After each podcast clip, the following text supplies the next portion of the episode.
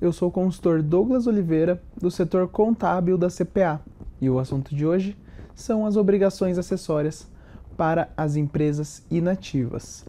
Dentre as situações das quais a pessoa jurídica pode ter, a característica de inativa ela é uma característica à parte, visto que ela possui algumas características de dispensa de obrigações, já que é uma empresa que ou está iniciando suas atividades, ou ela está para encerrar, ou ela está em uma condição muito atípica de sua, de sua existência, que ela está sem nenhuma movimentação é, que, que aplique essa condição de atividade a ela. Assim, para as obrigações é, federais, nós temos a, a caracterização da inatividade como aquela empresa que durante todo o mês ou ano calendário não tenha realizado qualquer atividade operacional, não operacional, patrimonial ou financeira, inclusive aquelas aplicações no mercado financeiro ou de capitais.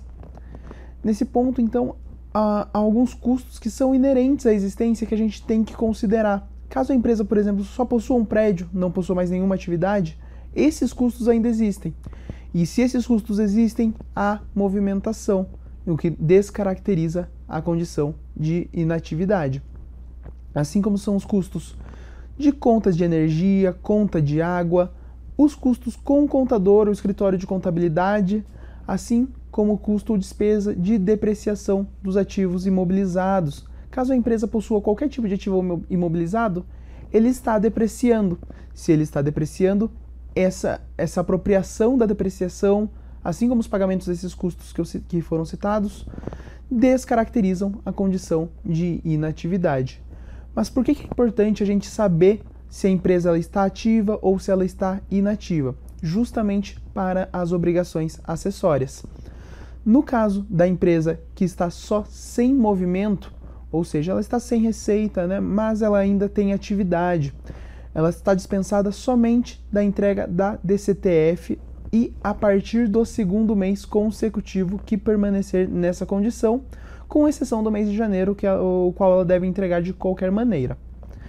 Com relação às demais obrigações, como ECD, ECF, EFD contribuições, assim como a, a, ainda se mantém uh, aplicadas as regras de, de, obrigatoriedade da DIRF e da FDRINF, ainda temos a obrigatoriedade presente.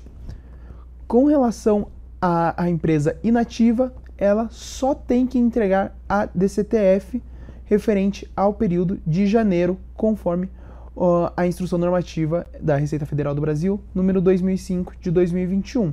As demais obrigações acessórias caso ela esteja efetivamente inativa, ou seja, ela não tenha nenhum custo, nenhuma depreciação sendo apropriada, aí sim ela estará dispensada da entrega, certo? Por hoje é só, muito obrigado e até a próxima.